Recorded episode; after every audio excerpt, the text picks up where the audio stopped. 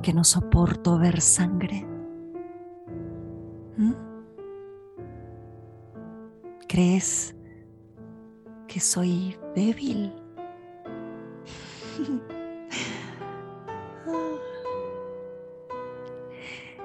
Quisiera ver tu sangre, tus sesos sobre esta mesa.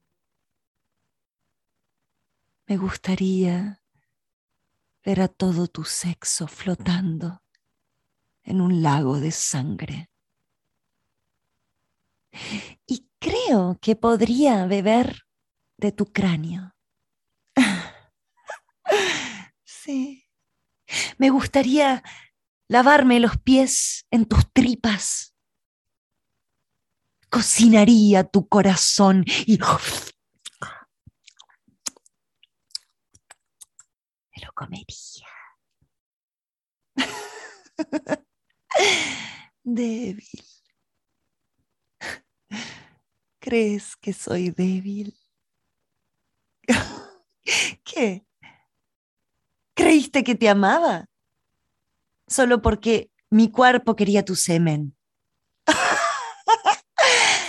¿Pensás que quiero llevar un hijo tuyo aquí dentro? Debajo de mi corazón alimentarlo con mi sangre, con la sangre de mi corazón, parirlo, darle tu nombre. Ah, por cierto, ¿cómo es tu nombre? Tu apellido. ¿Tenés? Creo que jamás lo escuché. Probablemente ni tengas. Y entonces, ¿quién vendría a ser yo?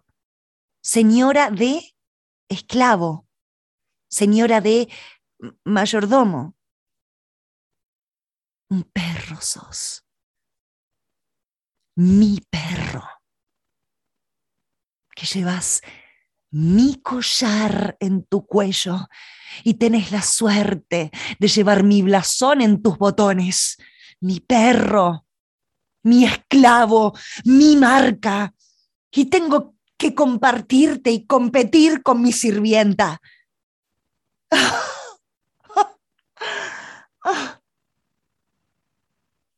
¿Qué crees? ¿Que soy cobarde? y que me quiero escapar. No, me quedo y que estalle la tormenta. Mi padre está por llegar. Va a encontrar su escritorio abierto, el dinero robado. Va a tocar la campana dos veces, cling, cling, la señal para su lacayo. Y luego va a llamar a la policía. Y yo les voy a contar todo, todo. Y a mi papá le va a dar un ataque y se va a morir. Y ese es el final de todos nosotros. y habrá paz. habrá paz. Habrá paz y silencio. El eterno reposo.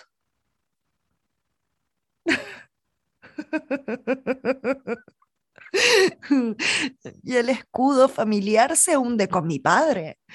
Se estrella contra el ataúd. Crash. La estirpe del conde se extinguirá, pero la de su siervo se perpetuará en un orfanato.